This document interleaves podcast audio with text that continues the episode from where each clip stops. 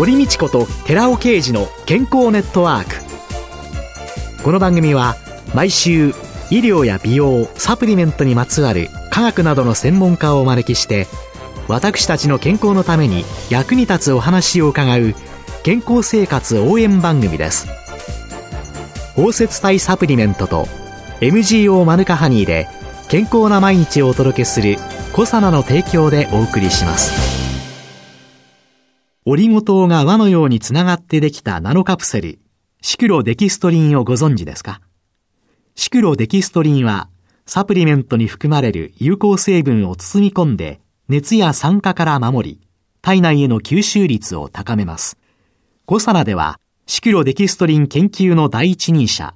神戸大学医学部客員教授の寺尾啓治社長による出張セミナーのご依頼を随時受け付けています。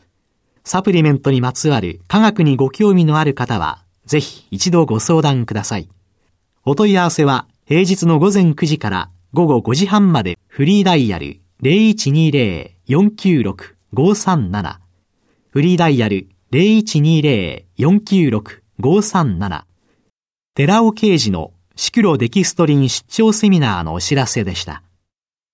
明けましておめでとうございます。堀道子です。寺尾刑事です。今月は人の健康に寄与する感情折りごとを科学するというテーマで小佐奈社長で神戸大学医学部客員教授の寺尾啓二さんとともにお送りします。どうぞよろしくお願いします。よろしくお願いします。私、すごく感情理ごとの研究をやっておりまして、はい、こんなにまですごいものが世の中にあるのかって思うぐらい研究していくと面白いものなんですけども、はい、そもそもこれは何で生まれてきたんだろうっていう疑問がいつもありまして、はい、そもそも感情理ごとって言いますのはブドウとグルコースですけども、はい、これがいくつか重なって輪になってできたものっていうことなんですけれども、まあ、グルコースが手をつないで輪を作ってると思っていただければいいんですね。そうですね。そもそもグルコースは植物が光合成することによって二酸化炭素と水からできるものですけれども、そのグルコース単独で存在するというよりは手をつないでできているものがほとんどでして、はい、そのグルコースには2つの種類があって、はい、アルファグルコースっていうのとベータグルコースというのがあるんですけれども、それぞれのアルファグルコース、ベータグルコースはできるものが違うんですね。手をつないでいくと。違ったものができる。違ったものができる。アルファグルコースの場合には、皆さんが食べるご飯とか、トウモロコシに含まれるでんぷんになるんですね。で、一方で、ベータグルコースがつながっていくと、セルロースというものができて、樹木とか、それを加工したものとかって紙とかあるんですけども、人の体はそのでんぷんを消化する酵素があるために、ちゃんとグルコースに変わってエネルギー源となるわけですけども、一方でセルロースはそうならないと。はい。でんぷん側の方が、まあ人の栄養素となるわけですけども、そのアルファグルコースからできているものがシクロデキストリン、感情オリゴ糖、ね、感情オリゴ糖という。その感情オリゴ糖は非常に興味深い物質であることが近年分かってきたんです。はい。寺尾さんのものすごい研究の惚れ込んじゃった、はいはい、この感情リゴ糖、はい、シクロデキストリンっていうのは、それを少しお話ししたいんですけども、感情リゴ糖、まあこれでんぷんから酵素を変換させていくとできる。だから天然のものということが言えるんですけども、その天然の感情リゴ糖は、アルファシクロデキストリン、ベータシクロデキストリン、ガンマシクロデキストリンっていう3種類のものができる。アルファグルコースが手をつなぎ合って輪っかになる。はい、で、その輪っかになったものにも3種類あって、はい、アルファシクロデキストリン、はい、ベータシクロデキストリン、そしてガンマ。はい。アルファ、ベータ、ガンマ。はい、で、この違いは何？この違いは、ブドウとグルコースの数の違い。6個か7個か8個によって、アルファ、ベータ、ガンマという別々の感情のオリゴ糖ができているということになります。じゃあ、ブドウとアルファグルコース、これが6個つながったのが、ややこしいですね。はい、アルファ感情オリゴ糖。はい、そして7個がベータと、はい、そして8個がガンマ。はい。で、アルファ、ベータ、ガンマで数の違いっていうのは分かったんですけれども、はい、その他に何か違いがあるんですか、えー、一番大きいのは、そのことによって缶の大きさが違ってくると。そりゃそうですよね。ね。6人が手をつないだのと、7人と8人じゃできる輪っかが大きいですもんね。でその輪の中に、物を出し入れする。ゲスト分子っていうんですけども、ゲスト分子が入る。あるいは、その輪っかの中からゲスト分子が出る。このことによっていろんなことが研究されているんです。昔にやった遊びですよね。かごめかごめかなんか思い出していただいて、はい、子供たちが手をつないで、はい、そして真ん中に一人いる。その真ん中がゲスト分子。だと考えると、感情折りごとの輪っかの中に何か入る。あるいはそれを掘り出す。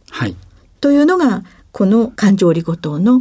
大きな特徴。そうです。はい。で、その感情折りごとの役割としまして、はい、今分かってきたことっていうのが、はい、非常に不安定な物質を安定に保つとか、えー、嫌な匂いとか嫌な味を消すとかですね。そもそも水に溶けないものを水に溶かすような、いろんな目的で利用できるようになってきたわけです。なんか物質があって、それが苦味がある。はい、と、それを感情理ごとの中にゲスト分子として入ることによって、味がわからなくなる、そうです、そういうことです。苦味がなくなる。はい実際に暮らしの中に感情織りごとはたくさんありまして、ええ、特に食品分野では広く使われてるんですけども、え、特保っていう健康飲料がありますけども、ああ、特定保険用食品、はい、はい、例えばカテキンを入れて脂肪とか糖質をなるべく体の中に入れないような、あの飲料もできてますけども、はい、カテキンってすっごく苦いんです。だから、カテキン飲料って言って、カテキンを入れただけのものっていうのはむちゃくちゃ苦くて飲めないんですよね。カテキンだけだったら苦くて飲めない。そこで出てきているのが感情リゴ糖なんです。そういった飲料には必ず感情リゴ糖が入っているんです。いろいろな食品なんかを見たときに、はい、そこに入っているものとして、はい、感情リゴ糖って書かれているものって、そうですね。結構あるそういうことです。はい、で、あと、飲料だけではなくて、はい、例えば、消臭剤。スプレーで嫌な匂いも消してくれるんですね。そういう消臭剤っていうのは水がかなりを占めるんですけども、残りの匂いを消す成分が環状オリゴ糖なんです。あの消臭剤というのの中に環状オリゴ糖が入っていて、はい、空中とかいろんなところに噴霧することで、はい。環状オリゴ糖が空気中に漂ってたり、はい、あるいはそういういろんなものについている匂いの分子をゲスト分子として、はい、まあ、カゴメカメの真ん中に入れ込んじゃう。そうですね。そうすると、匂いがわからなくなる、はい。これはゲスト分子なるものを入れる目的ですよね。はい、で、一方で出す目的もあります。はい、で、例えば、最近出てきている練りわさびチューブってありますよね。はいはいはい、はい。あれ、あの、昔はわさびって、その場ですって食べれば、ツンとその場で味わえたわけですよね。そうです、そうです。でも、今はそんなことしなくても、練りわさびで少し醤油に落とせば、それでツンとくるわけなんですね。醤油に入れないとダメそうです。入れないで、ペーストのだけの状態だと、ちゃんと入ったままのわさびのツンとくる成分が入っただけなんですけども、それを醤油に落とすと、そこからツンとくる成分が外に出てくるということなんです。じゃあ、はい、ほら、あの、お刺身食べるときって、はい、お醤油の中にわさび溶いちゃった方が、そうですね。ツンとくるってことなんですね。そういうことなんですね。はいはいはい、はい。ツンとくる成分は、揮発性の成分だから、吸った後じゃないと、もう飛んでいってしまうんですけども、はい、その感情リゴ糖の中に入れておきさえすれば、十分保ってて、その食べるときにツンとくることを味わえるわけです。ああ、じゃあ、食べるときにツンとくるのも液体の中に入れて、はい、そのツンとくる成分がちゃんと出てくる。はい、そうです。感情理ごとの中に振り込まれたままじゃ匂わないってことですね。はい、そういうことです。そういったものにも全て感情理ごとは使われているということなんです。この感情理ごとなんですけども、ブドウ糖から作られている、はい、グルコースから作られているって言いましたけど、一つ目のグルコースが世の中に存在するっていうのは非常に私わかるんです。そもそも二酸化炭素と水から輪っかができた。輪っかができるっていうのは全体として安定化するっていうことですから、二酸化炭素と水を輪っかにして安定にすることによって、太陽エネルギーをそのブドウ糖の中に閉じ込めたということで、うん、あの、非常に納得のいく、ね、その時の輪っかっていうのは感情リゴ糖っていうことではなくて、グルコースのという形の輪っかですね。一つのグルコースという分子。はい。その輪っかのグルコースがまたいくつも連なって輪っかができている。うん、これが感情ごとなんですけども、うん、この二つ目の輪は何でできたんだろうというのが私の本来の疑問なんですね。もう本当に寺尾さんのその研究者っていうんですか、なぜ？どうして、はい、っていうのがすごいと思うんです。はい、それで。それで私は親友であるシクロデキストリン感情理ごとを開発したゲイハト・シュミットってドイツ人なんですけども、はい、彼に聞いたんです。なんでこれできたんだろうと、この世の中に生まれてきたんだろうって聞いたら、うん、彼の答えっていうのが、ええ、たくさんバクテリアがいるでしょ。いろんな種類のバクテリアがいるでしょ。で、バクテリア同士競争し合って、そのでんぷんとか、そういうような炭水化物を競合して食べ合ってるわけですよね。で、その中で競争に勝てないバクテリアがいて、その人たちは、その人たちじゃないですね。バクテリアたちは、なんとか競合しないで食べたいと。炭水化物を食べたいというバクテリアもいると。で、その中で非常に温度の高い火山とかそういったところに生息するバクテリアもいて、そこら辺だと普通のバクテリアは住めないわけです。はい。で、そんな中で高温でも耐えうる感情になってるから耐えうる糖質、炭水化物がシクロデキストリン、感情リゴ糖なんだと。だから存在価値があるんだと。バクテリアのためなんだって説明してくれたんですけども、うん、私にはあまりにも夢がないなと思って、もっと他にあるでしょうと 思ったわけです。はい。で、そんな中でいろんな研究を私やってきました。はい。で、これ人のためにきっちりなるものだから、そのために生まれてきたんじゃないのって考えてもいいんじゃないかなと。で、私自身は栄養学の方でも今、いろいろと学生さんを指導したりしている立場ですから、はい、栄養素のことに注目したんですね。一般に栄養素を学ぶときに七大栄養素ってよく言います。人が生きていくために必要な食品中の成分ですけども、はい、もう三大栄養素はよくわかります。糖質、脂質、タンパク質。はい、それからビタミン、ミネラルまでよくわかると。でも、その次の食物繊維と、それから機能性成分っていうのが、まあ、6番目、7番目の栄養素として言われてるわけですけども、実はいろいろ研究していくうちに、この感情リゴ糖は6番目と7番目に非常に有効に働くっていうことが分かってきたわけです。私の学生時代はですね、はい、5大栄養素までだったんですよ。そうですね。ビタミン、ミネラルで終わってしまっていたんですよね。はいはい、そこに消化もできないし、エネルギーにもならないし、何にもならないよって言われてた、食物繊維がちょっと注目されたっていうのが、その次に出てきて、そしてもう一つ、機能性成分。それで7大栄養素、そうですね。この6番目と7番目の栄養素に対して、環状リゴ糖、シクロデキストリンは、すっごい有効に働くっていうことが、私どもの研究を中心として分かってきたんです。2回目以降にその話はさせていただきたいと思ってるんですけども、はい、ここではその2回目以降のために覚えておいてほしいことがあるんです。はい、単純な物質。人は食物を口の中に入れると、まず唾液があって、それから噛んで細かくして、その後食道を通って胃に行きます。胃では胃酸があって少しだけ細かくなります。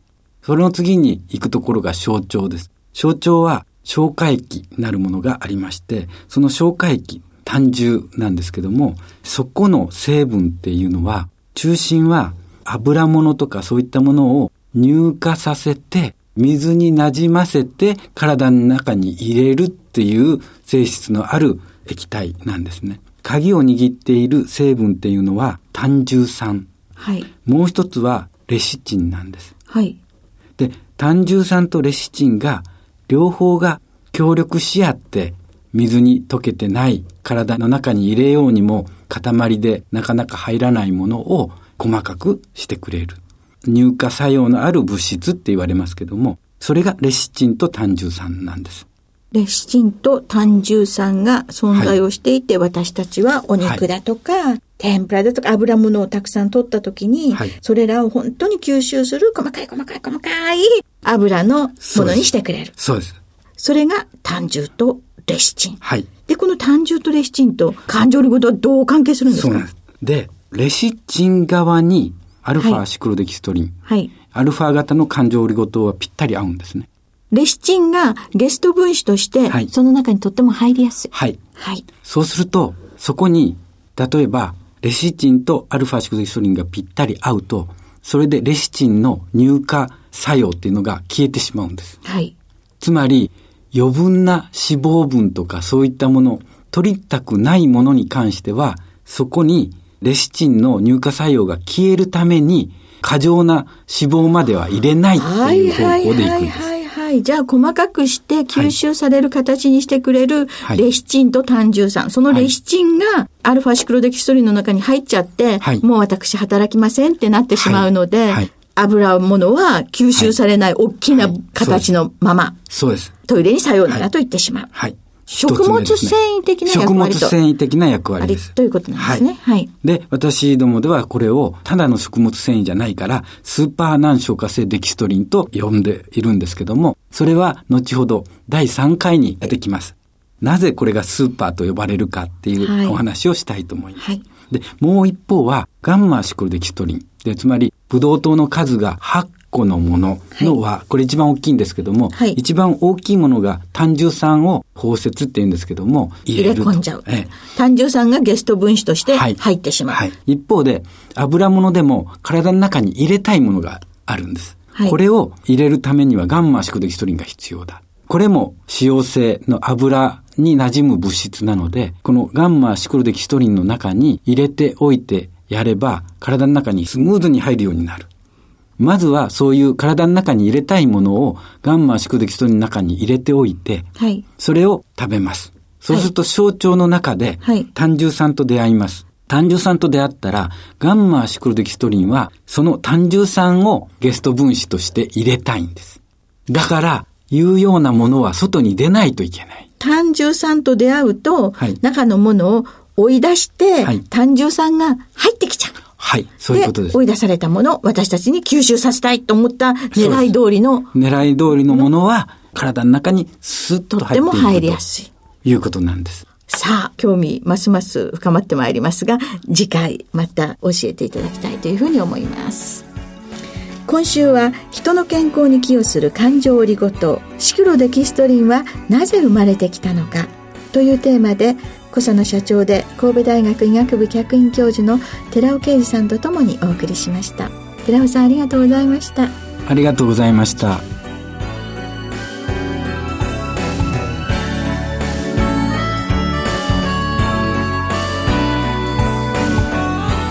ここで小佐奈から番組お聞きの皆様へプレゼントのお知らせです。南極海で採れたオキアミ由来の DHA と EPA を含むクリルオイルに抗酸化作用に優れスーパービタミン E と呼ばれるトコトリエノールを配合し環状オリゴ糖で包み込むことによって体内への吸収力を高め熱や酸化による影響を受けにくくしたコサナの新しいサプリメントゼリー南極海のデザートを番組お聞きの10名様にプレゼントします。ご希望の方は番組サイトの応募フォームからお申し込みください。コサナの新しいサプリメントゼリー。南極海のデザートプレゼントのお知らせでした